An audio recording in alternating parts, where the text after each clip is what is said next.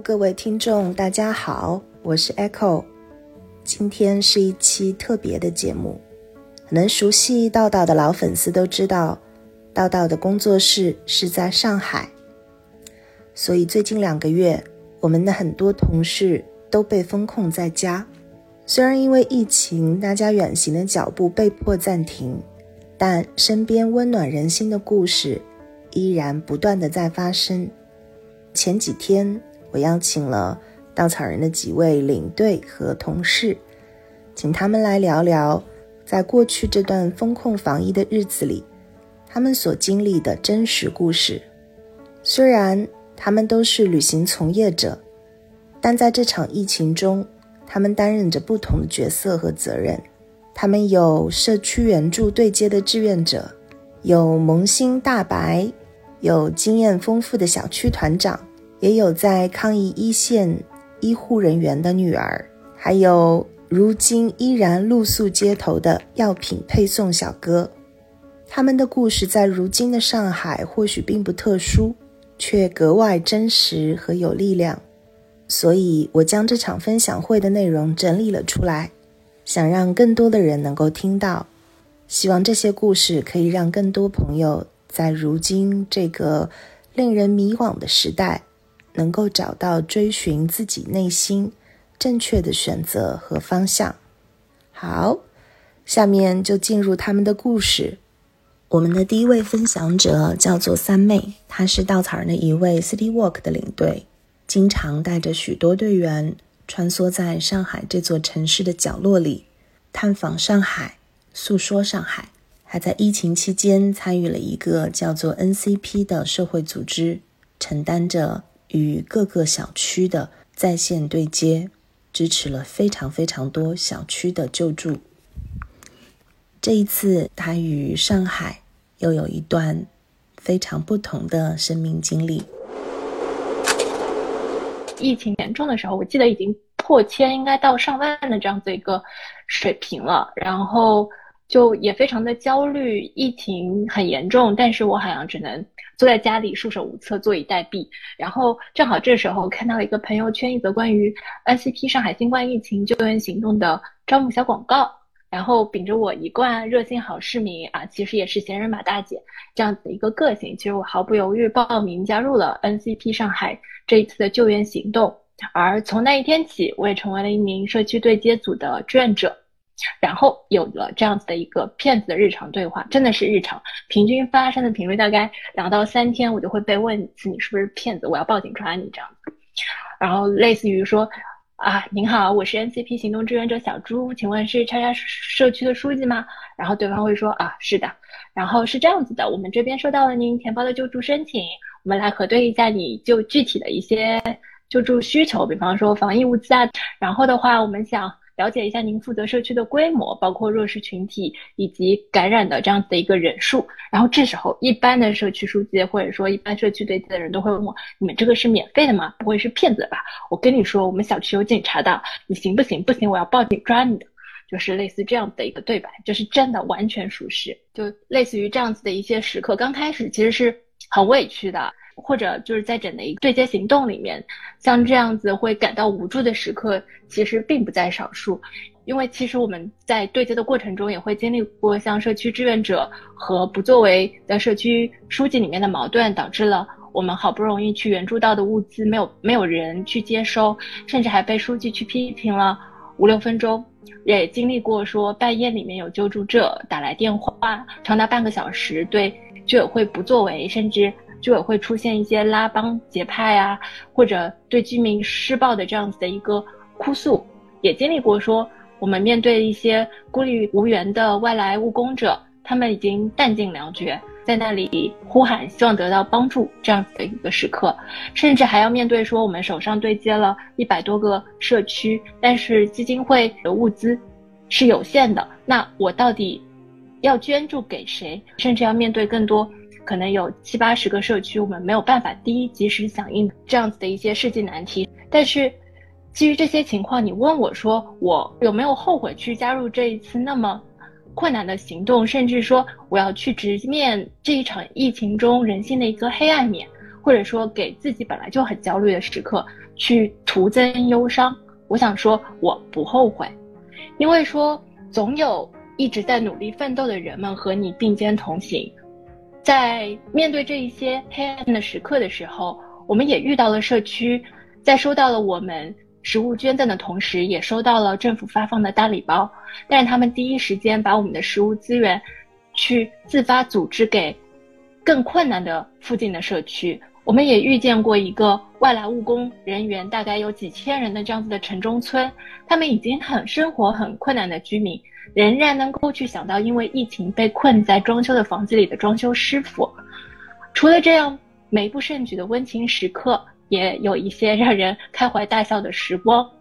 我们也有收到过来自一个千年古寺的住持的求助。我们联系的时候，那位住持佛系的声音传来：“哦，我以为我是来领防疫大礼包的。”就是你想象那个片刻，仿佛就是一个修道之人，他的手机突然发出了。拼多多现金已到账，那种冲突的画面感，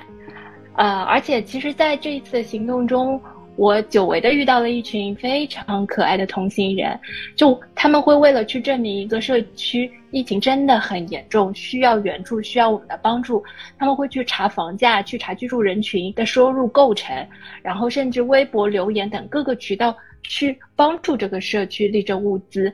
然后。也借这个光，我对全上海的房价有了一个认知。他们也会因为说想要能够去帮助到这些外来务工人员，就包括一些被关着的工人，然后动用自己的这些社会资源，然后在二十四小时里面去完成了对他们的救助。啊，我们也会因为说社区得到了一个援助。我们也会激动的去发一个朋友圈，成为当天的一个高光时刻。也会因为说想给外省市的救援队能够去出一份力，他们甚至会争先恐后早上六点钟起来打电话去给这一些外省市的救援医疗队。那说了那么多琐碎的小故事，其实最后想给大家分享一个一路和我互相相伴以来的社区故事。我一直戏称他们的社区是上海自救社区的天花板。因为基于整个基金会保密的原则，啊，我今天没有办法去透露说这个社区是谁啊，所以大家请见谅。那这个社区的话，其其实是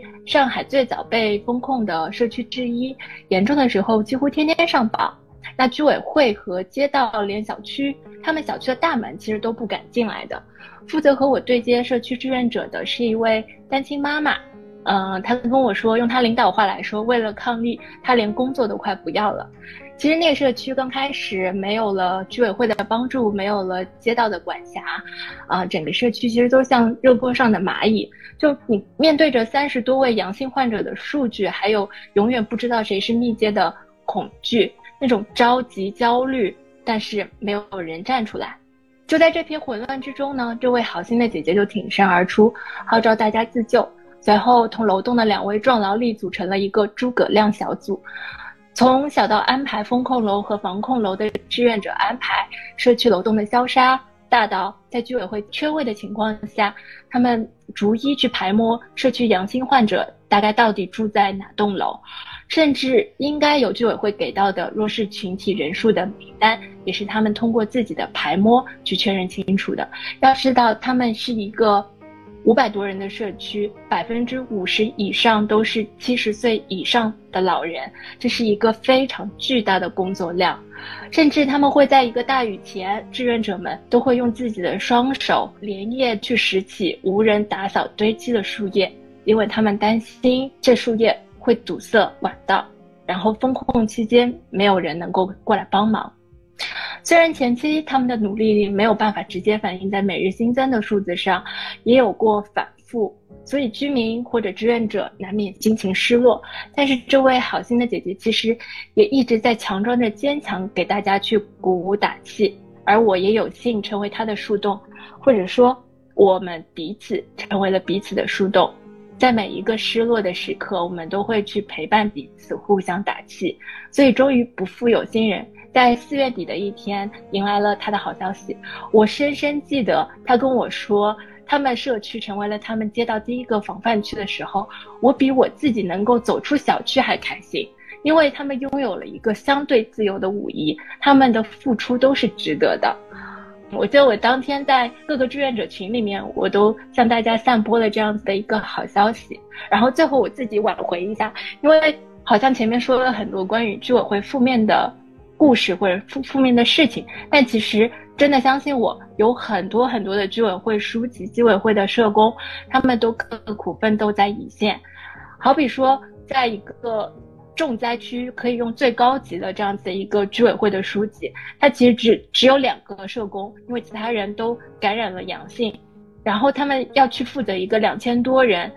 而且这两千多人的社区是在一个百年前的里弄的平房里面，就他们都是那种木质的楼梯，然后共用的厨房，甚至连个人的那种卫生设施，它都不是。独门独户的，你想想看，他们每个人都要背着米上上下下，每天好几次这样子的木质楼梯。我每一次和书记打电话去沟通，我们有东西救援过来了，我听到书记的声音都是每一次比一次嘶哑，直到最后有一次他打电话来，用他很虚弱的声音跟我说他自己核酸检测是阳性。但是那一刻我知道很自私，但我觉得这件事情挺好的，至少这个书记在当下。他可以休息一下了。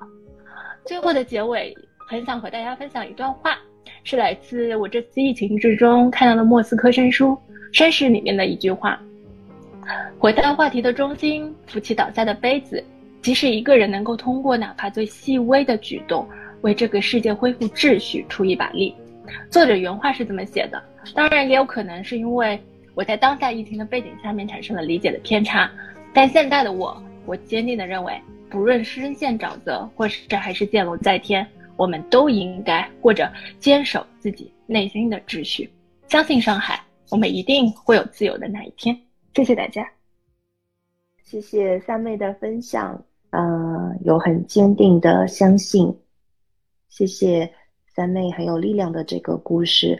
呃，也有正在我们的这个聊天区给大家补充的。三妹正在这个 NCP 的组织是在武汉抗疫的时候，就是线上的一个志愿者的组织，以生命影响生命，以行动支持行动。那这一次也非常感谢三妹在这个组织中的啊，来自现场的这些分享，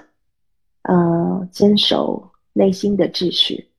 那我觉得大家每个人也可以品味一下。我们内心的秩序是什么？好，谢谢三妹，在你的内心的秩序中啊，带来了这么多的行动，点点滴滴的都很辛苦，但是非常的有意义。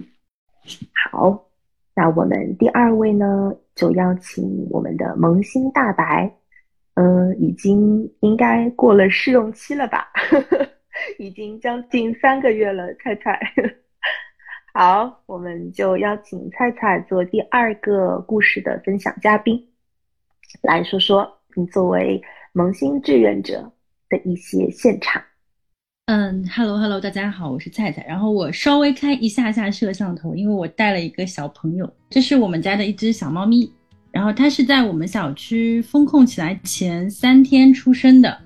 然后那个时候就反正遇到了很多状况，因为他们也没有办法去那个宠物医院嘛。然后他现在还有一周就要满两个月了，所以我就是我们在家里也已经两个月了。这两个月就是因为有这个小生命，让我觉得嗯，在家的日子其实没有那么的那么的无聊吧。然后呢，我其实是一个很普通的就是小区志愿者，可能没有其他的分享者的这个故事来的精彩啊。就是但是。Echo 给了我一个思路，可以跟大家分享三个片段。就是第一个片段叫做“第一天上岗就有点刺激”。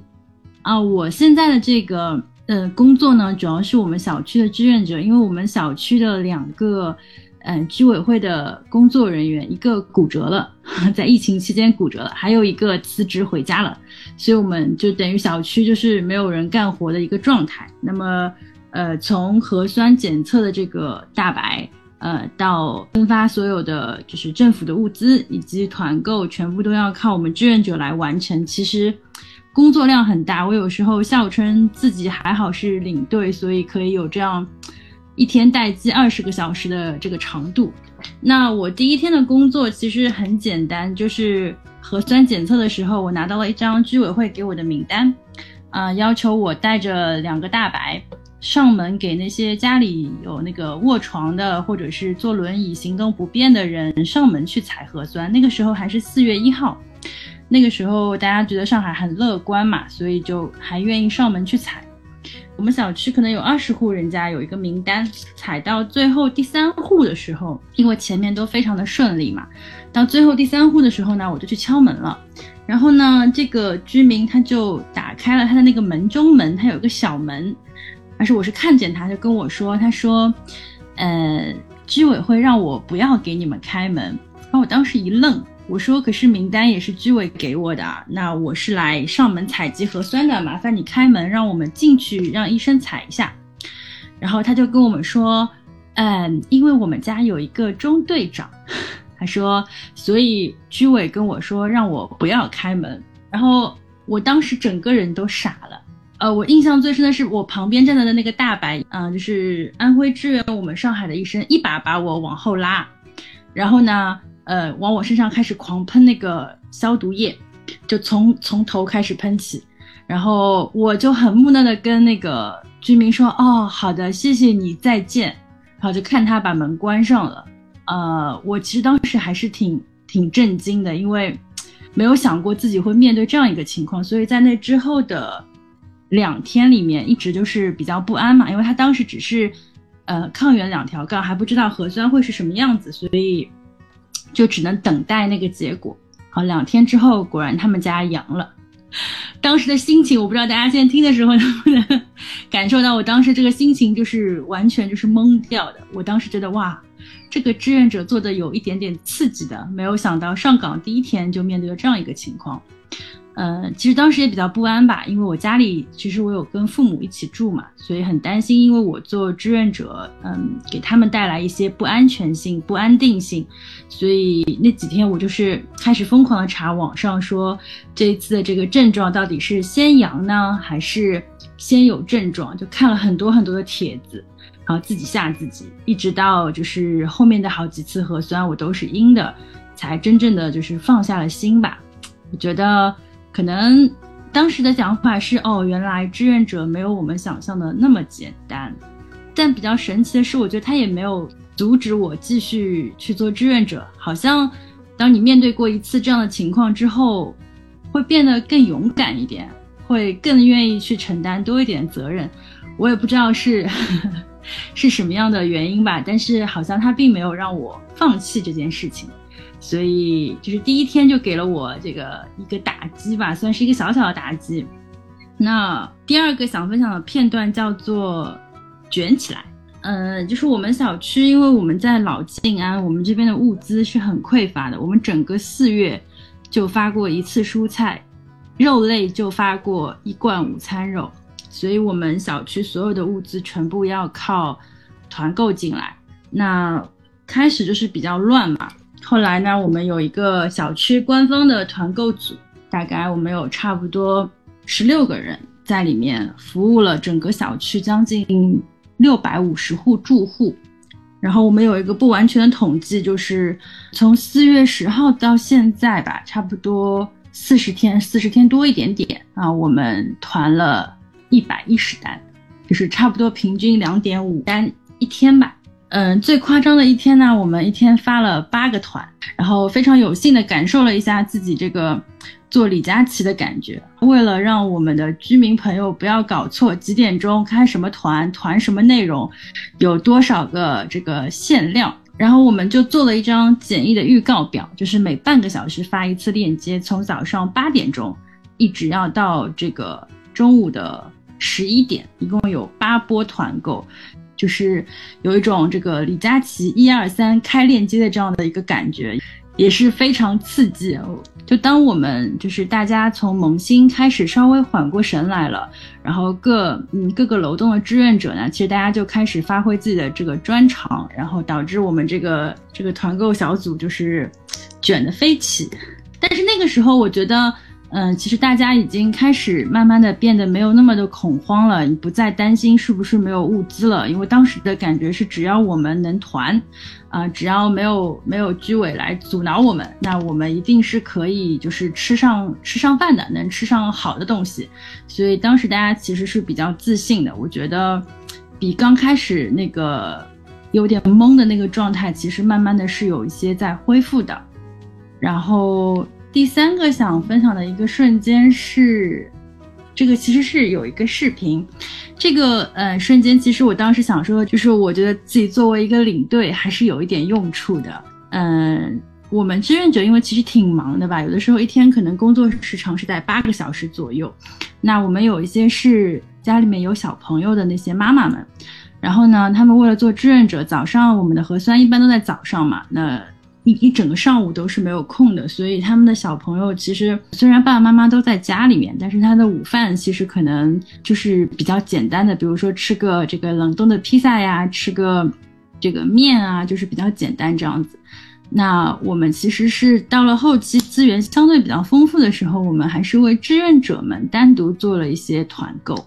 呃，我们其实是想让志愿者们可以过得更轻松一点，更舒服一点。希望他们付出了这么多之后，可以得到，嗯，就是应有的这些回馈吧。所以我们当时就小范围的组织了一次麦当劳团购，然后呢，那个志愿者就把他的这个，呃，麦当劳藏在了烤箱里面。他儿子下课的时候，他给他儿子。说你去烤箱里看一下，今天有点好东西。他当时拍了一个视频给我们，就是是一个狂喜的状态。对这个，其实当时非常的感染我们。我们没有想过会有这么好的反馈。这个小朋友看到这份麦当劳的时候，简直是可以用手舞足蹈来形容。嗯，就是觉得创造惊喜本来好像是我们每一个领队都非常擅长的东西。当他突然有一天回到了我们自己的这个领域的时候，就觉得，嗯，我我是一个稻草人的领队，我其实还有很多可以给别人创造惊喜的能力。其实，整个疫情期间，我家里囤的，啊，这个要悄悄说，我家里囤的这个仙女棒，然后这个灯串，然后 过生日的这个爱心的蜡烛，然后过生日的时候戴头上那个头箍，Happy Birthday 那个头箍，这些东西。都悄悄地派上了用场。以前因为做领队囤了很多东西，没有想到在疫情期间还能给我的邻居们创造一些惊喜，让我觉得，嗯，其实是非常开心的一件事情。感觉虽然没有没有遇到那些我们的队员们，但是大家以前的这些本事都还在。对，其实慢慢的就是做志愿者时间久了，你就会觉得慢慢慢慢的进入了自己的这个状态之后，是很开心的一件事情。虽然体力上面。有付出，时间上面有付出，但是就像我们去带队一样，你体力付出了，但是队员给你的反馈，现在是邻居们给我的反馈，让我觉得其实非常的开心，也非常的希望可以自己继续做下去。当然，我更希望这个疫情可以快一点结束啦。对，就是谢谢大家，就是我想分享的内容，谢谢。哇，好感谢菜菜的分享。嗯，我想大家可能都能够感受到那个快乐的表达，手舞足蹈的快乐。呃，像极了我们喝第一口奶茶的快乐。我觉得做领队哈，就是大家今天在场的所有人啊，一定能够懂菜菜说到的，当我们去为身边的人创造快乐时候的那一个价值，自我的价值和向他人传递出来的价值，蛮难得的。在疫情的这个环境下，除了在关心人的健康，在关心大家的吃喝温饱。还能够有这样的人在关心人的快乐，一个在疫情的期间，在这个背景下看起来蛮奢侈的一个东西，就是快乐。嗯，这个快乐又简单，呃，又很动人。谢谢菜菜的分享，也很谢谢菜菜在支持和分享出来的这个快乐。嗯，也很能同频。嗯，你正在关心的这些大白们的他们的精神世界，嗯，有支持大白的大白，太好了，就像工作室很愿意去支持领队们的 giver 是一样的。谢谢大家，感觉我们每个人身后都有一个靠背，非常的快乐。好，那我们接下来呢，邀请下一位分享者，呃，社区大佬雷姐。来来了来了来了，开麦了，大佬来了。好，大佬好，我关麦。哎，好嘞，我开始啦，社区大佬开始了。先做一下自我介绍吧，我是雷姐，是稻草人工作室做运营的。其实我是个内蒙人，然后性子非常直的，在上海现在三年出头了吧。呃，就是因为我最早来来上海的时候，其实很那个什么的，给自己规划两年，是想在上海能够呃感受一下繁华大都市魔都。哎，结果嗯，真的是魔都了。从我们小区是呃，可以讲是上海最早封控的那一批吧，三月八号，然后呃，陆陆续续，反正就一直一直一直在封，封到现在，封了连续封了两轮儿，然后也是一个很奇葩的地方，就是各大平台。都不开门儿你想吃饭嘛，就靠团购。对的，我们第一次还算好，就第二次三月二十八号，我记得特别清楚，我在办公室上班，然后被社区打电话给叫回来了，说快赶紧回家，我们小区要封控啦，快点回家。好的，然后嗯，买了好多菜，反正回家了，封控了。然后我们小区不大，五栋楼，但都是老老小小的这种。其实从封控到现在差不多两个月左右吧，经历的还蛮多的，就事情太多了。我就给大家分享两个小片段吧。呃，是这样，就是老老小小做做核酸都比较麻烦。然后虽说封控前买了很多东西，但是你想封控一段时间以后，就是尤其是家庭组合嘛，你像呃家庭组合五六口人的这种消耗量非常大，就这这种东西一一买冰箱，几天就就会消耗掉消耗掉的。嗯，第二次封控三月二十八号开始，然后一直到我看几号，七号左右，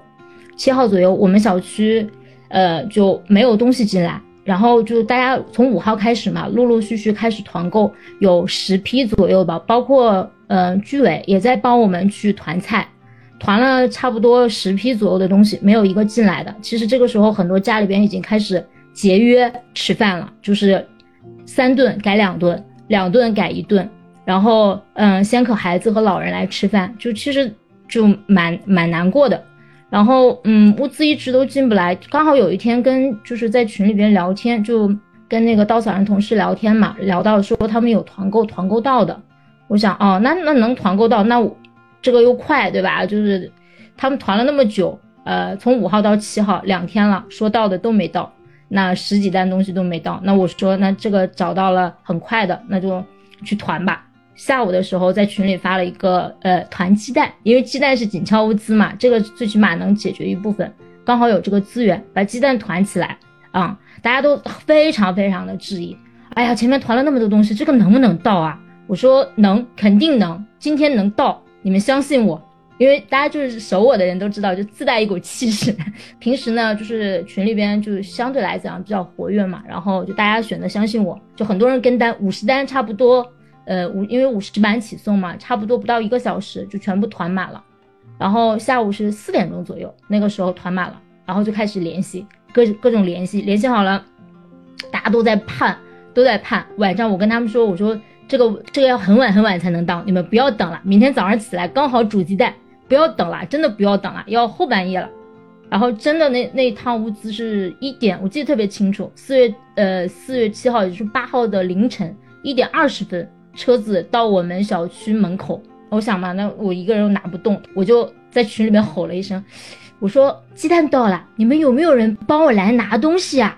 结果刚吼完，下面立马跟了一群回复，有有有有，我我我我我，就真的是好多人都在那个什么，都在都在回我说，哎，我说你们都不要睡吗？他们说你不说鸡蛋今天一定会来吗？那我们要等呀。然后，因为都是我们自己楼嘛，相对这样也不会交叉，就还蛮安心的。拿着那个消毒药水去了以后，小区保安看着我们，哎，你们这么晚出来干嘛？我说有物资到。说真假？我们小区没有到过物资的。我说真的有物资到，你一会儿看那个车马上就过来。结果来了卸鸡蛋的时候，就是真的是大家眼就都亮。我的天啊，真的有东西来！然后就我们小区的群里边就炸了，就是哦，鸡蛋到了，鸡蛋到了。你想，一群老年人。这个时候一点多了，快两点钟了，在群里边已经炸了啊！鸡蛋来，我们去拿鸡蛋。我说你们不要动，等着等着，我给你们送过去。送到楼门口你们再拿。然后真的是，就拿到楼门口的时候，他们就在里边，因为出不了门，很多都出不了门。我们也自己规定嘛，就是尽可能不要交叉，我就给他送，给他们送到楼道口。然后里边人就看看着一一层一层的下来拿鸡蛋，就是那一个瞬间，真的是让我觉得，嗯，就大家就很久了，四月二十八号到七号，这个中间有九天到十天没有物资进过来，就小区没有任何东西进来，突然间来了一批鸡蛋。就大家真的是像打了鸡血一样，就都都在那等鸡蛋，就那那种感觉，你知道像过年一样。就你看那个小区的灯楼楼里面的灯都是亮的，就大家都在拿鸡蛋，一会儿那个鸡蛋就拿完了。就大家那天晚上就是真的是群里边就是过年一样的开心。就是这个瞬间，这是我第一次在小区做团长。啊，第一次在小区做团长，就是那种感觉，那种喜悦，就包括后期，就大家，你想老年人能等到那个时候，然后就大家就每个人都在群里面说，哦，谢谢团长，终于看到东西了，那种感觉就是蛮开心的。我能帮大家做点事情，呃，其实你让我说我为什么要做这件事情，就熟我的人都知道，就是热心肠。然后第一单做好了嘛，后面反正就是因为这个老板，呃，也算是蛮给力的，就什么东西都有。那什么米呀，什么各种的就开始团起来了，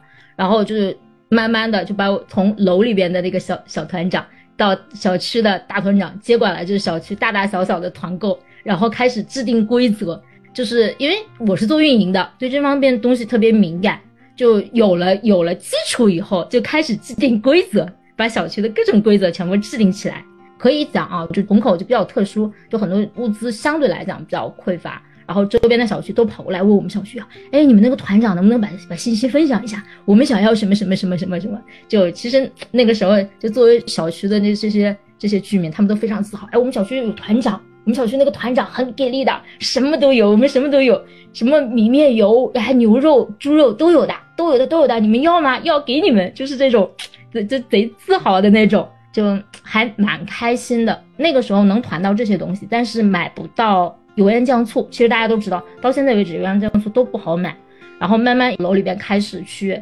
呃，交换一些物资，就是在无接触的情况下去交换一些物资。因为我的微信建建立起来了，所以我就开始给他们制定就小区的一些管理规则，就比如说什么呃外包装壳呀，不要带进楼啊，拿个塑料袋下来领东西啊，分楼层的来拿呀，十几层楼几层几层分分层啊，这些规则都开始制定起来。然后包括就是邻里之间的这种关系，因为大家就是互相都在互相帮助嘛，就慢慢慢慢的就都熟起来了，就那种感觉就让我觉得特别好。就在之前啊，就我一直觉得我只是在这里的一个嗯简单的一个住客，住在这里。但是后来就是嗯小区里边看到我的时候啊团长，然后那段时间啊，我差不多每天我们家门口都会有一些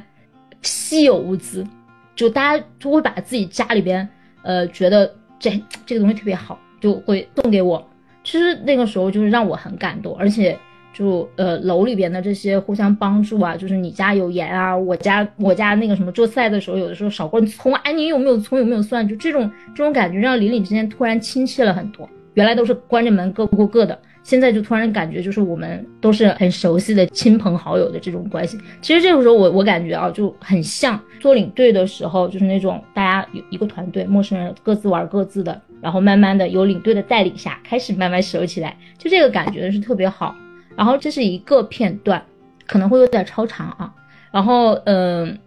小区从我开始担起这个团长，然后把这个制度建起来，然后其实。呃，这个责任感让我慢慢的就开始考虑下一步，因为有团购进来以后，其实就面临着社会面，就很多新闻开始陆陆续续爆出来，就是不管是快递也好呀，还是进来的一些物资也好，可能会携带病毒。那这个时候一旦有东西进来以后，考虑到下一步是不是我们要组建消杀，刚好这个时候，其实我们社区嘛开始招志愿者。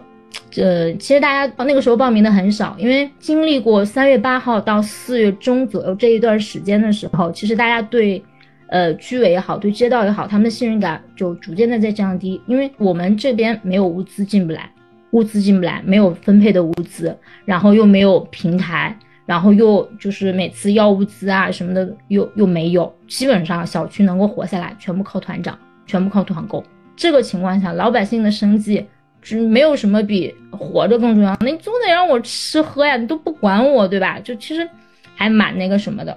但是没办法，就这个情况已经这样子了，那你总归能做点什么就做点什么呗。嗯，然后招志愿者的时候，我就去报了名。我们整个小区啊，就三百多户人，只有我跟另外一个复旦的老师，我们两个报了名。那天您也是我第一次出小区门，就还蛮快乐的。封了这么久，终于出门了，那种感觉就是 你能想得到，就外面的天都都是蓝的，空气都是新鲜的，就特别好，感觉特别好。然后，嗯，等我到街道的时候，因为去开会嘛，就进到办公室那一瞬间，其实我是有点，我我不知道我该怎么去形容自己，因为之前一直对街道跟居委是一个非常抵抗、抵触的。这种感觉，但我进到办公室那一瞬间，其实我是有点有点难过的，因为那个办公室不大，里边有个五六个人，只有五六个人，然后每一个人都在打电话，然后旁边还有一张小的行军床，就是小朋友在那里在那里写作业，每个人都很忙，然后我们等了大概有十几分钟，差不多有十几分钟，才有人来过来问我跟另外一个老师问你们来干嘛的。我说我们报了那个街道的呃消杀志愿者啊，你们是消杀志愿，稍微等一下，等一下，我打完电话就来来来找你们。然后我听着他们打电话，就很多就是要物资的，呃，然后去出去被隔离，然后又回不来的，然后问小区怎么样能走的，就各种问题每面对着，然后说又要开药的，怎么去医院的，出门证怎么开的，各种问题都有，就不停的在接电话，就那差不多待了十几分钟，他们没有。没有一个人电话是停掉的，好不容易那个有人就负责人，应该是这边的负责人来接待我们的时候说：“哎呀，终于有人来了。”我们其实一直很想组建这个消杀团队，因为现在呃大家都在团购，都在自救，我们真的是忙不过来去组建这个团队。其实跟我们说了很多，当时当下那一瞬间啊，我是觉得我可能就从一个本来是。觉得居委不在作为，但是当我看到他们工作状态的那一瞬，其实我是能够去理解的。就我能够就突然间觉得，哦，原来其实大家都在做事情，只是他没有把它同步出来。这个没有同步，不是他不愿意同步，是没有时间同步，真的是没有时间。家里的小朋友都在这里坐在这里去写作业，所以我跟另外一个老师我们说，那没问题，我们小区可以。我们两个来牵头把它组组起来。当时我还听到一一句特别让我让我感动的话，他说：“嗯，咱们街道里边，你你们小区是最有希望成为防范区的，因为一直都没有阳，一直都没有阳。我们小区是之前是一直都没有阳的，所以最有可能的，希望你们能够把它组建起来。我们尽可能的去支持你们，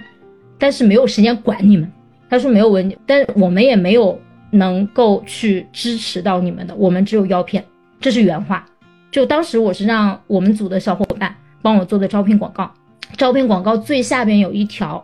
只写了我们组想要组建消杀团队，但是但是我们只有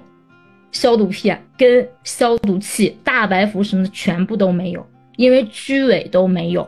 我们一直以为这个东西是所有志愿者的东西不是应该街道去提供吗？他们自己都没有。他说抗原。管够，你随便用。我当时不知道，前几天我才查查那个，呃，京东抗原很贵很贵的，三百多一盒。然后我们差不多每天要消耗四盒，就一千多块钱。其实我后来才反应过来，他能够提供给我一千多块钱的东西，他不是不愿意提供给我大白服。其实全套下来只要一百块都不到。我们一天四百组四百，四百块钱，一千多块钱的东西都能给我，这四百块钱他舍不得给我吗？不是，是真的没有，是真的没有这些东西。所以说，嗯，就是当你去做这件事情的时候，当你去真的是亲眼看到的时候，有些东西就就听到的跟你自己眼睛看到的可能是不太一样，有一定的差距。然后我跟另外一个老师，其实我们就是小区集资嘛，就把这个志愿者团队组建起来。现在我们有十七个志愿者，周边可以讲我们就是整个街道里面做的最好的小区。而且有自己的志愿者排版，有自己的海报，包括自己就之前他们有问我，就是你做了做这个事情有什么初衷，或者说有什么收获吗？初衷反正就是热心肠，而且觉得就疫情当下每一个人都有责任。我不不管你是上海人，你还是外地人，其实我觉得不分的。而且对于我来讲，我觉得就像我一开始说的，我计划是两年，那我现在可能对于我来讲，上海。呃，我的认知可能会更多一些，而且我自己从一个过客到现在，可能感觉，嗯，融入进去了吧，融入进去了。对于小区的这些居民来讲，他们也还蛮热心的，就是八卦啊，就就讲完了故事以后给大家八个卦，就是我经常会收到信息，他们会说，哎，你是做什么的？好奇一下。我说我是稻草人的呀。他说啊，你是稻草人的呀？一看你就有稻草人的气质。我说对，稻草人的气质是刻在脑门子上的。他说对，就是写在脸上的，这是真的，就很搞笑，真的很搞笑。然后。一些叔叔阿姨们，他们就说：“哎，小刘哎，你你结婚了没有啊？你你几岁了？”我说：“我没有结婚，我没有男朋友，你们要不要给我介绍男朋友？”他说：“好呀，好呀，好呀。”昨天晚上还在帮我介绍，就还蛮那个什么的，就是嗯，两个月了吧，就还觉得呃，其实就是一份责任吧。然后到现在做到现在，其实蛮开心的。就每天真是出去的时候，是我做事情的时候，是我觉得最开心的时候。小区，而且现在又又有吃的，又不担心，是周边大家都很羡慕的这种小区。然后，我也觉得我能把这件事情做起来，也也是蛮蛮佩服自己的，因为毕竟小区自治没有那么容易。是的，我差不多了，结束了。哎呀，好的好的，这个不只是全小区的呃社区的阿姨伯伯们关心你哈，就是稻草人的所有的伙伴也关心你的呃婚姻大事。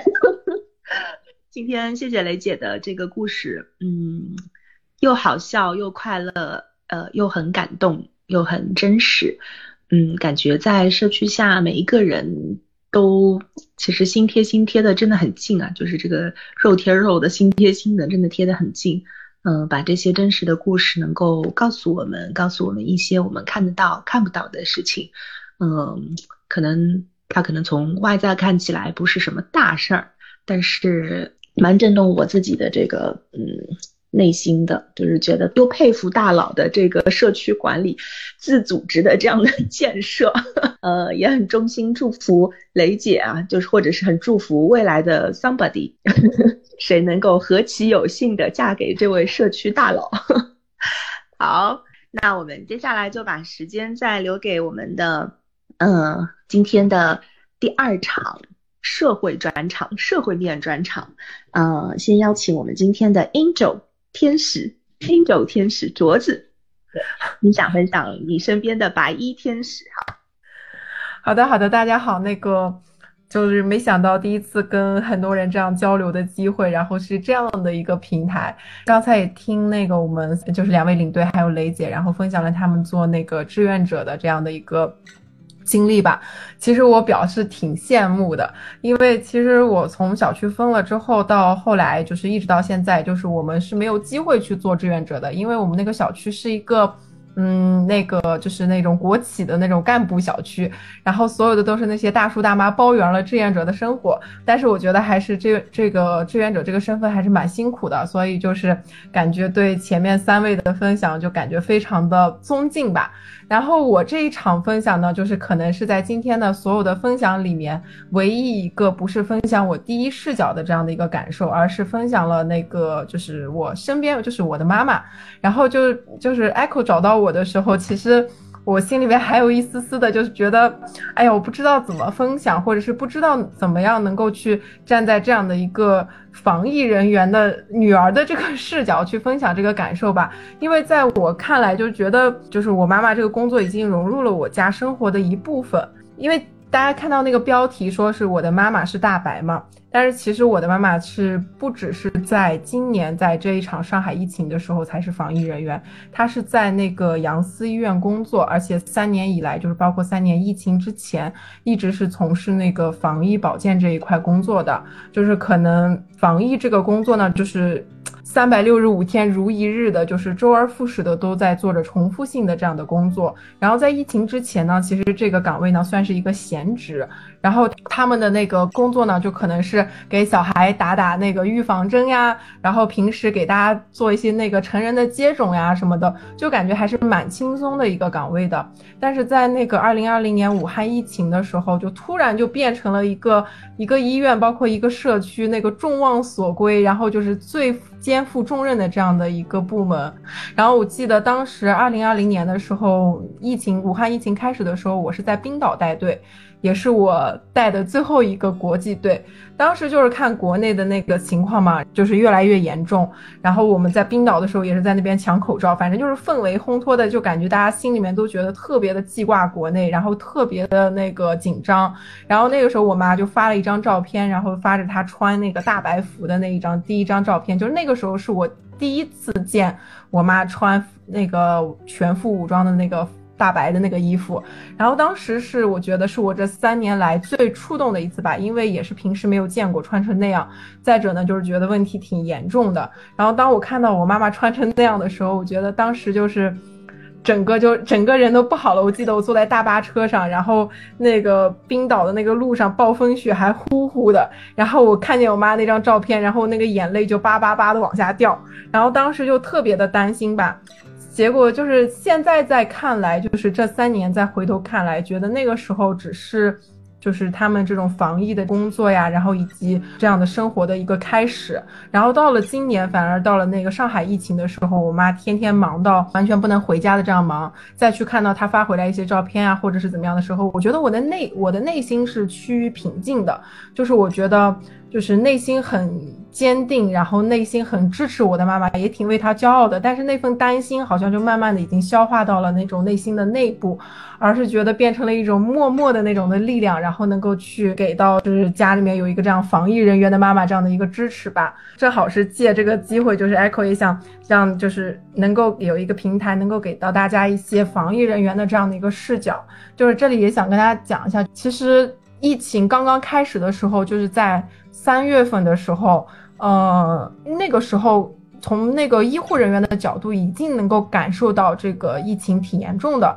那个时候我就记得我妈妈就开始跟我讲说什么。要出门注意防护，这一波疫情挺严重的，怎么怎么的。然后当时感觉还是觉得好像挺常态化的，因为这上海一波一波的嘛，我觉得相信大家感觉都是对上海还充满了信心。但是后来就发现，我妈他们医院内部就开始定那个轮班制，就是他们是十四天十四天的这样开始那个倒班。然后刚开始的时候，我妈已经连续上了十四天班，那个时候还没有封闭，那个时候我还是在那个浦西，因为我。家就是我妈妈工作在浦东嘛，然后这样的疫情，然后浦东浦西的鸳鸯分就把我家分成了我爸爸在家，我妈妈在单位，然后我在浦西这样的一个状况。然后当时是我妈的第一个十四天刚刚结束，然后她回到了家，但是在家待了没有一个星期之后，他们医院就出现了一个。医务人员紧缺这样的一个状况，因为他们一第一波就是冲在前线的这样的医务人员呢，就一半的人都八个人里面有四个人就感染了阳性，然后当时这个问题就蛮严重的，就把我妈他们在在家的这些医务人员就紧急召回，然后要让后后面就顶上嘛，然后我妈就去到了医院，从四月十几号的时候到现在，就是一直在医院就没有休息，然后一直在那边在。一直连续化的这样的工作，呃，这边就是可以给你们看一下那个我妈妈那个工作的这样的一个照片。他们每天是要穿着那个防护服，戴着那个 N95 的口罩，然后再加普通的那个医用口罩，然后防护面罩，然后且一天不能这样摘下来。所以到摘下来的时候呢，就是整个脸就是一个就是照片中的这样的一个样子。看到这样的时候，我觉得就是还会觉得是蛮心疼的吧。然后我妈他们在召回医院之后呢，是没有办法住在医院的一个病房的，因为是整个医院内部还要维持医院内部的一个正常运转，所以就把他们的这个防疫保健科以及每天要转运和这些接触到阳性病人的这个部门防疫保健科就把他们放放在了那个医院的停车场，然后给他们搭建了一个简易的那个。就是那种集装箱的房子，然后他们就只能住在那个集装箱搭的那个房子里面。每一间呢，其实他们就会堆放物资，然后有政府给他们的蔬菜、牛奶，然后还有一些那个医用物资箱子呀、什么药箱呀什么的。他们倒是为了不交叉感染，每个医护人员呢也都是各住一间的。但是我就是一直我妈就是和那些物资住在一起，一个小的那个行军床，挺窄的。后来就是我妈说一翻身就容易掉下床，然后她就摆了一。摆了一盘牛奶，然后就睡在那个牛奶的那个箱子上面。就是我妈是一个非常乐观的人，她会说：“你看，我都睡在了政府捐赠的牛奶上面，随手一随手一拿，然后醒了之后还能就喝杯牛奶。”就是我就觉得她一直是用那种。最轻松的语气，然后最乐观的心态，一直就是让家里面人就是有那个最少的那种担心吧。然后还有一张照片，我觉得蛮触动的，我就相信我记得大家。都记得整个封闭的四月份有一天就是下那个暴风雨，就是那天风特别大。然后那天不是网上还有那个照片传出来，就是有很多的简易的防疫的那个亭子，然后就被吹的风中到处乱刮。然后当时那天我妈他们也是去到那个社区转运，然后以及采样，然后就是这样的一张图片，就是他们的那个三个工作人员在四月份暴风雨的天气在街上冻的是那种瑟瑟发抖。然后但是我妈就说：“哎呀，还好有。”那个防护服，然后就说什么哎，自己的衣服也拎不湿呀，或者是怎么样的。我就觉得，其实这一个月以来，我跟我妈打电话挺少的。可能一个星期才会打一一次两次这样的电话，因为有的时候我跟他拨过去嘛，他也是蛮忙的，因为他们每一天分成不一样的工作内容，可能要需要去转运，需要去核酸检测，然后还要去登记一些信息。刚开始的时候，整个上海还是蛮混乱的，因为我妈妈也跟我们分享过一些东西，就是说他们去到人家转运密接的时候，发现阳性还在屋里，就会和那种家里面的人啊也会产生一些冲突，然后他们就。就会觉得说，为什么阳性在屋里，你们要把密接转走？然后阳性到底什么时候转走？但是其实整个这样的负责的这样的一个部门都是不同的这样的一个部门的，可能负责转运阳性的呢是卫健委那边直接负责的。然后我妈他们作为一个社区对接医院，他们是去转运那些密接的。所以一开始呢，也有过跟那个居民的很多的那个不理解的冲突呀，或者是那种不开心呀，也会遇见那种被封闭已久了的一个情绪的爆发呀。反正就是这些。都是那种他们每天需要经历和面对的事情，我就觉得还蛮就是蛮不容易的吧。就至少就是说，当我们面对就是每天的核酸检测，面对那些医务人员的时候，我每次看到他们，我就会想到我妈妈，我就会想到她今天又在哪个小区，然后坐在那里做那个呃核酸检测。其实我觉得分享出来，包括我现在的感受，我都觉得挺普通、挺平凡的。但是自己内心又觉得他们挺不平凡的。就是觉得这样说出来之后，还是心里蛮心疼我妈妈的。就是作为一个女儿的角度吧，然后再说一下，就是我觉得蛮有蛮有意思的一个一件事情，就是跟 Echo 那天也聊到了，就是。我妈在家里呢，其实是属于就是照顾我爸爸、照顾我、照顾一家人的这样的一个角色。然后在这个疫情之下呢，是我妈第一次离开家这么久，离完全离开家一个多月。因为我爸爸是那种蛮北方男人的那种的，在家庭里面的那种习惯嘛，就是在家里面不太会承担家务。他不是说不去做，可能是就是习惯到现在了之后，他是不会去干那些家务的。当我妈走了这一个月的时候呢，我爸也是在家学着打扫卫生，然后。学着做饭，他做的饭就是属于那种，就是完全没办法吃的 那种的。平时做做饭都会被嫌弃的，就是跟经常开玩笑说，我爸要是会做饭，那太阳都从西边出来了。但是这一个月呢，就是也没见我爸抱怨过一句，也没有说我爸有。就是有过情绪，有过任何的，就觉得说，哎呀，饭做不好呀，吃不好呀，任何的抱怨呀什么的，就是在家默默的做饭，然后默默的打扫卫生。然后比较有意思的一点就是，我家还有一只小狗，是一只泰迪。然后我妈走了之后呢，就没有人那个照顾那个小小狗嘛。然后我爸是不会去打理小狗的毛，然后也不会给它洗澡的。我家的狗一个月没洗澡，在家，就是我就从我家那个监控视频里面就看我家的狗已经成了一个流浪狗的那个样子，就是毛都。打结了，然后那个毛都炸毛了，然后我家的狗也是在我家变得无比的自由，就是我早晨看它的时候，它在沙发上睡着，然后下午看它的时候，它在我的床上睡着，然后晚上的时候呢，那个狗又就喜欢就待到我爸旁边，它又去跑在我爸旁边睡着，就是完全就是一个。就是一人一狗，然后过着那种互不相干的生活。然后我爸也不知道给狗喂什么，就是他吃什么就给狗喂什么，就给狗那个早上就喂鸡蛋，然后中午吃他吃啥给狗喂啥，倒是把我家狗养的白白胖胖的。然后那个除了炸毛之外，就感觉像一只小流浪狗。然后我妈就还开玩笑说：“你看，如果小的时候我不管你，如果是你爸管你的话，你就跟我家狗现在一个样子的。”所以就是我觉得，嗯。一家四个人嘛，就是会经常觉得我家小狗也是人嘛，就是每个人都觉得是在坚强的过着自己的生活，然后我也是自己住在这边，然后我爸在学着自立，都五十多岁了，然后第一次学着就是去照顾自己的生活，然后我家的小狗呢也只能就是过着那个没妈妈照看的日子，然后我妈呢也只能一个人把精力全部花在工作上面，花在那个防疫这件事情上面。呃，虽然就是四个心境四种状态吧，但是依然就是属于那种都感觉是拧成一股绳，就是希望着这个疫情能够快点过去，希望我们家一。家四，就是一家能够团聚，就是我也蛮想我的小狗的，也想能早日的见到它，然后也想能见到我爸我妈。就是我爸的状态就是他很简单，他就希望我妈能够快点回家。那个今天我分享的就是这些，嗯，谢谢镯子，呃，最后还有好多嗯关于家庭里很温馨很快乐的一些嗯思念和挂念吧，嗯，真的挺谢谢。镯子也谢谢你们全家四口人，嗯，各自在不同的角色，尤其是你的妈妈，嗯，在一线这么辛苦的一些防疫的工作，呃，可能我们对我们来讲吧，就是大家在小区里的这个居民来讲，嗯，真的透过那个大白的呃眼镜啊、衣服啊、面罩，真的不知道对面那个人是谁。但今天呢，你把你妈妈，嗯。带我们认识了这一整个群体，嗯，挺感谢你的故事分享，也很希望能够你们一家四口 早日团聚，狗狗可以洗上一个热水澡，妈妈可以睡在温暖的床上，嗯，爸爸可以 不用吃自己做的糟糕的这一餐，嗯，你能够一家四口拍一张团圆照，好，谢谢镯子的分享，那我们接下来呢？嗯，最后一个故事给大家分享，也是一个特别特别的、特别特别的，呵 呵来自我们的鸽子。嗯，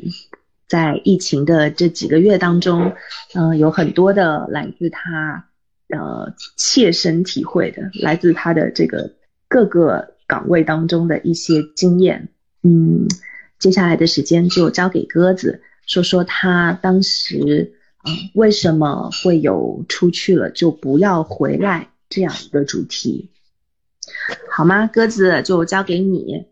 好了，就到我了。大家好，我是鸽子。嗯，我先跟大家说一下我最近的情况吧。就是自从我们这边的村长跟我说出去了以后就不要回来，然后我这段时间是什么样的情况？嗯，晚上呢我就睡在就是马路边的一辆小轿车里边。啊，不过这个睡在一辆小车子里面，比起我有一个晚上睡在桥洞里面，我觉得已经好很多了。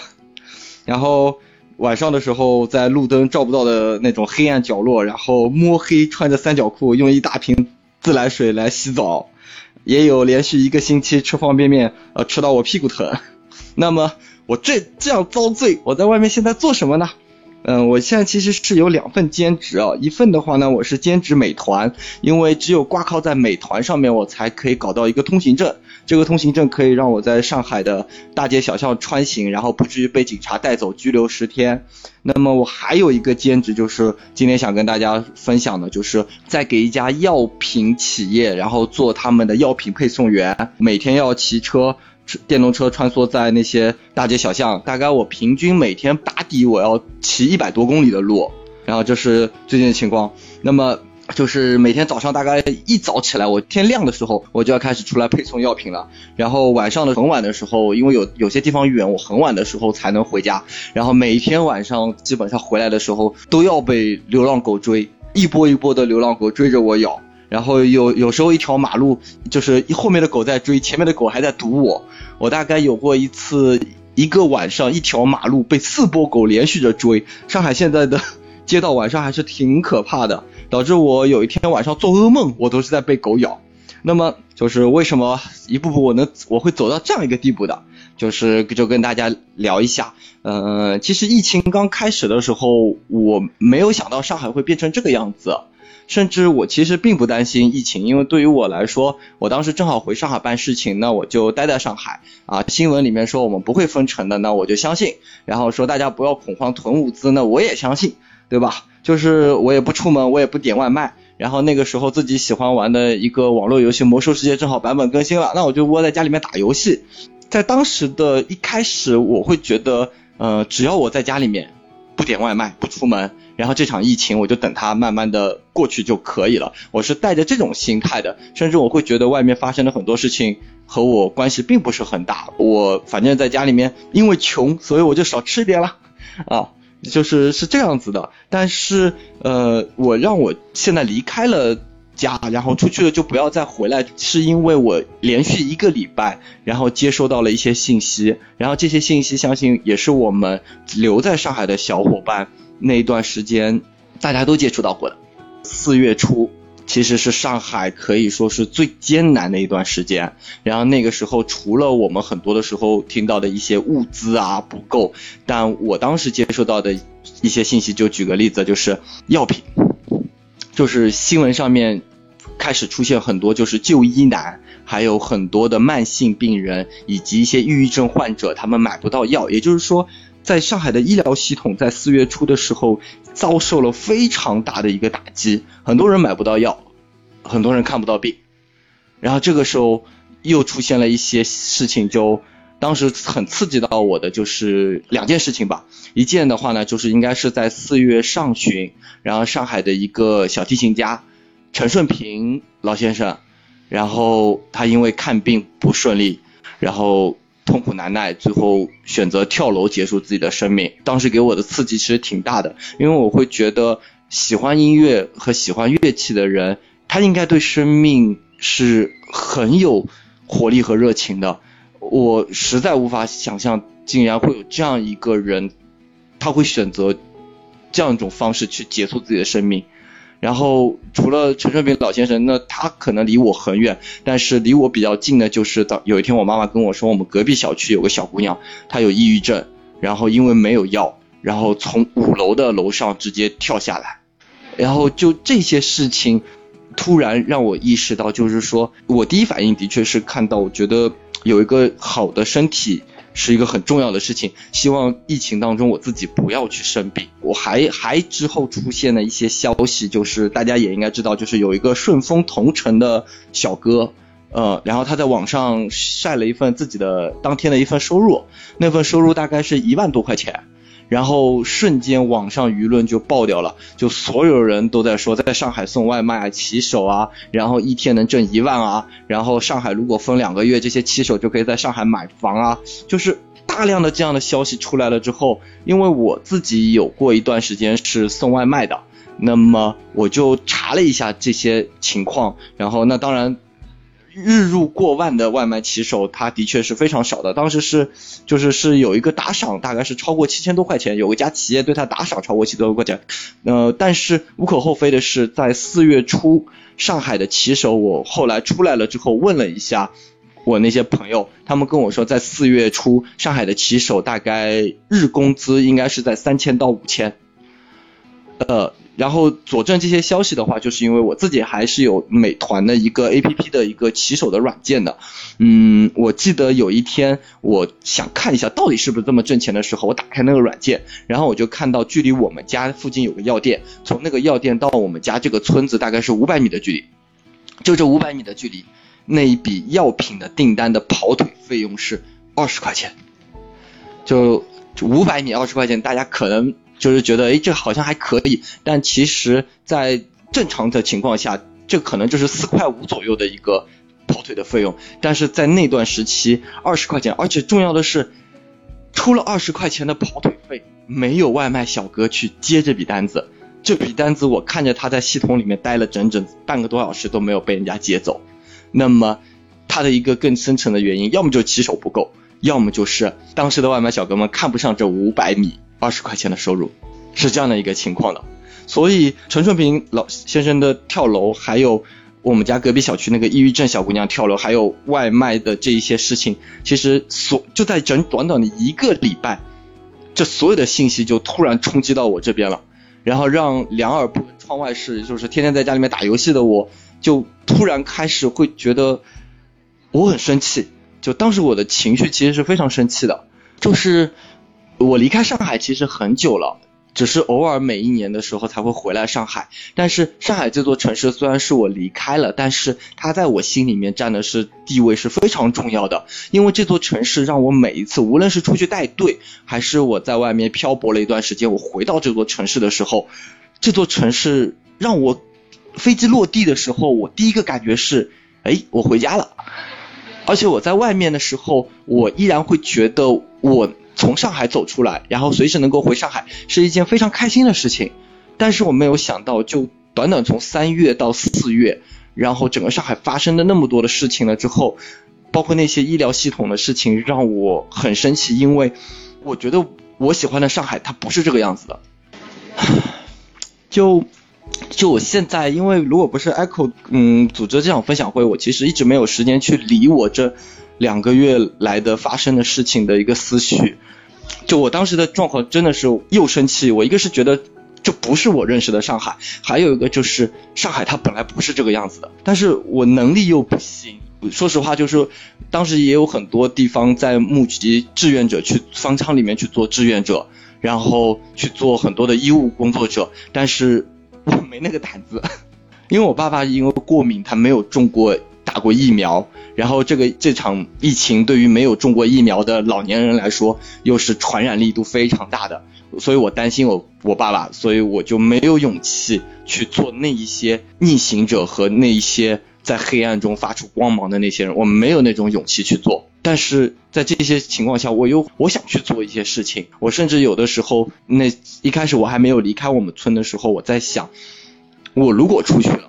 我不去贪那每天三千块钱、五千块钱的收入，我就去做那个二十块钱，我就去做那些药品的配送。我想就去做美团的配送药品。然后巧了，大概是中旬的时候，四月中旬，然后新闻里面又说了，就是说，呃，希望让那些外卖。快递的保供人员能够应出尽出，能够让他们离开小区，参与到保供机会。哎，我觉得可能我想要的机会就来了。我觉得我当时想，我出去就送药，然后赚的少一点，但是我做我自己想做的事情，以及做我自己能做的事情。等我穿上了美团的衣服，戴上美团的头盔，黄甲黄盔，然后来到我们村长家，我跟村长说，新闻上说我能够出去，然后村长跟我说你不行，然后我说为什么？村长说没有为什么，就是不能出去。我们这边是风控区，然后就被打回原形了。然后又回到家里面，又在想，已经没有没有办法了。然后摸摸到政策了之后，我根本就出不去。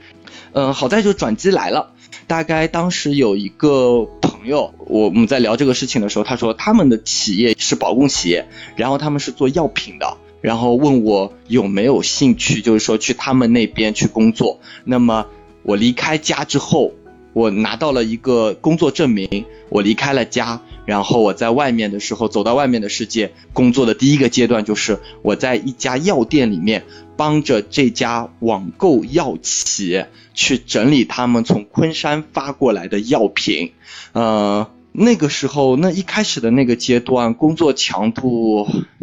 哦。很大很大，我大概想起来就是一开始的时候，每天我们站点里面只有两个人，然后有的时候人手实在不够，然后包括小领导还有他的两个助理，五个人都会来帮忙。但就在这样的一个帮忙的强度下，有有的时候如果一天到货六百件药品的时候，每天从七点钟开始，我们要忙到凌晨两点钟，我才能够休息睡觉。住在店里面的就我和另外一个小伙子。我们整理那些药品，把它入库，那些都是网购药。就是在当时上海，其实买药难，它还有一个很大的原因，就是药店里面的药品的库存已经不够了，就是没有药了。我我所驻扎的那个药店里面，他的药早就卖完了。那老板现在后来在卖可乐和大米挣钱，然后我们的药企是借他们的场地，然后把我们的药品铺在那边，每天一开始有六百件，然后慢慢的、慢慢的。件数的药品到我们这边，然后我们进行整理。那么也有有的人他会患者他得到了短消息之后，他会找跑腿的小哥和外卖的人员，然后帮忙把这些药品拿走。那么对于我来说，哎，做了一件我喜欢做的事情。那时候收入也不高，而且工作强度比生产队的驴还要强，就是钱也不多，然后干的活又累，然后吃的东西也基本上没有保障的，有东西就塞两口，然后每天就这样干活。一样的，那么，但是我至少会那个阶段，我会觉得忙忙起来的时候还是挺开心的。嗯，忙起来的时候其实挺开心的，因为我会觉得我在做。但是我渐渐的发现，我们那边的药品出现了两个趋势，一个是一开始大概是每天到货六百件药品，后来开始到货五百件，到货四百件，到货三百件。也就是说，随着时间的推移，店里面到货的药品越来越少了。同样，除了到货药品少之外，还有另第二件事情就是店里面积压的药品越来越多。比方说，四月二十号到货的药品，可能四月二十五号都没有骑手来领走。然后我又去，我们去找这个发生这些问题的原因，我才得知，Echo 那个时候跟大家说最后一公里，但其实当时的上海，有的时候它不是最后一公里，它可能是最后三十公里的距离。嗯，是什么样的一个情况？就是我的站点是在普陀的，在长风公园那边。嗯，很多时候我们这边的药品能够及时被取走的，都是普陀和长宁两个区的患者，他们可以把自己的药品及时取走，然后他们的配送费用 在当时也不贵。我问过一个患者，五公里的配送费用七十块钱，他加价跑腿加到了七十块钱，然后有小哥取了。那么长宁和普陀的患者，他能够把药品很快的取走，但是距离长风公园更远的一些地方，比方说我是闵行区的。然后闵行区的话，我们最远的江川街道和马桥镇距离那个地方大概有四十公里左右的距离。然后这个的话，配送费拉到顶了，小费打赏拉到顶了，两百块钱都不一定有骑手愿意来拿这个药品。那么很多时候大家发现，就是说我买的药我不能及时到我手里，那么网上买药的人越来越少，还有买了药的人。他在我们这边的药品积压越来越多，有的时候我们也打电话，就是问有一些大概已经十天前的积留下来的药品的对方，问他，哎，你的药品怎么还不来取？得到的消息就是，要么就是人在方舱，要么就是老年人说药药是子女帮忙买的，但是我不会叫骑手，我不知道怎么样叫人来帮我拿这个药。很多老年人的药就躺在我们这边，他也不会去退款，但是他就问我们怎么办。我们也没有，真的是没有任何办法。我当时有一天晚上的时候，那时候我还喝了点酒，啊，就是虽然出来的日子挺苦的，但是那个有还有吃有喝的。我喝了这点酒，然后当时我就看着那一些，大概我们当时店里面有三千多份积压的药品，然后我那时候看着那一一整个货架的药品，快递盒子一个一个盒子压在我面前的时候，我其实就在想，这三千多个快递其实。就是三千个患者，他在网上下单买药的时候，他其实是他的一份希望。但是就这样一个一个的希望，三千多份希望在我面前，我们发现就是说没有办法把这份希望送到别人手里面。然后我们的领导当时候也头很大，他也一直在想办法。但是，嗯，作为企业，他也要控制盈利，他不能自己掏腰包。每一个两百块钱、三百块钱的快递费用、配送费用，把这些药品再送给别人，他他没有办法这样做。所以后来的话，我的事情就进入到了第二个阶段啊，我就跟领导说，我们其实简单来说吧，我就说我们可以招募骑手，招募快递和外卖小哥的骑手，就是在平台之外把这些药品给他们，然后让他们帮忙配送。那么如果说他们觉得两百块钱不够，那么我们一次性多给他们一些，但是单价少一点，也就是说。我们当时商量就是找一个方式，就是招募一些愿意干这个事情的骑手来帮我们去做这个事情，把药品去配送。那么我当时就跟我们的领导说，我说要不这样吧，就店里面现在的到货的药品，感觉工作都捋顺了。呃，我想去当骑手，我想去当闵行的骑手，就是承包整个闵行区的药品配送。啊，这个后来的话，我现在在做的事情就进入到了第二个阶段，就是我目前的话呢，就人在闵行区。啊，因为我对闵行区足够熟悉，还有一个的话呢，就是啊，我是闵行人，哦，我觉得在我能做事情的时候啊，就是我就是我也就是很短视嘛，觉得能做事情的时候，我也希望多给家乡这边做考虑一下，所以我就承包了整个闵行区的一个药品配送。然后早先一开始的时候，药品挺多的，大概我每天要背着六十份左右的药品，然后骑着我的电动车。然后在整个闵行的街道大街小巷的去串，然后去把这些药品一份一份的送到别人手里面。然后有的时候上海天气差的时候，我又不想让药品湿掉，然后雨披自己都舍不得披，就盖在那个药品上面。然后我也不是专门送外卖的骑手，就没有好的硬件电动车。他们的电动车是可以到一个地方换电池的，但是我的电动车没有这个能力。然后我就找我爸、找亲戚朋友们借了几辆电动车。呃，我巅峰时期的时候，我是三辆电动车轮着骑，因为整个闵行区它其实太大了。嗯，闵行区南北的一个。呃，距离的话，最北边和最南边，从虹桥机场再往北的华漕和纪王镇，再到南边黄浦江北岸的呃马桥和江川，它的横跨的距离是在三十公里左右的，差不多是这样的一个数字，是一个非常远的距离。所以我一辆电动车完全不够，我就每天就就是说，就一开始跟大家说我的情况就是每天一早就骑着电动车，我那辆睡的汽车也当做仓库，把那些药品装在车子里面，然后车斗里面就开始。大街小巷的去串去送这些东西，然后送到晚上回来，然后没电了换一辆车继续送，就是以我所在的地方为中心点，上北下南，送完北边的回来换车送南边的，然后就这样的每一天跑啊跑，跑到现在，就你说苦吧，就是哎呀，我感觉我自己都晒得黑黢黢了。有一段时间上海的天气那简直了，有一段时间晒的不行，有一段时间又下雨下的不行，有一段时间又冷的不行，完全不知道跟老天爷该怎么样。那么除了这个情况的话，就是我我现在这个驻扎的地方，我这辆小汽车停的地方旁边还有几辆那个呃几个外卖小哥他们的帐篷啊和汽车，有的时候聊天嘛，他们问我在干嘛，然后我就在送药品。那么大家第一反应肯定会问，就是你一天能挣多少？然后我把我的数字报出来了之后，反正他们每个人都在笑我，说我想不开怎么去做这个事情。那么我也没有办法跟他们说 说啊，觉得送药是很光荣的事情，我也没办法去跟他们分享，因为这个时期能在外面的人，大家都没很明确，就是挣钱，所以就没有办法去聊。但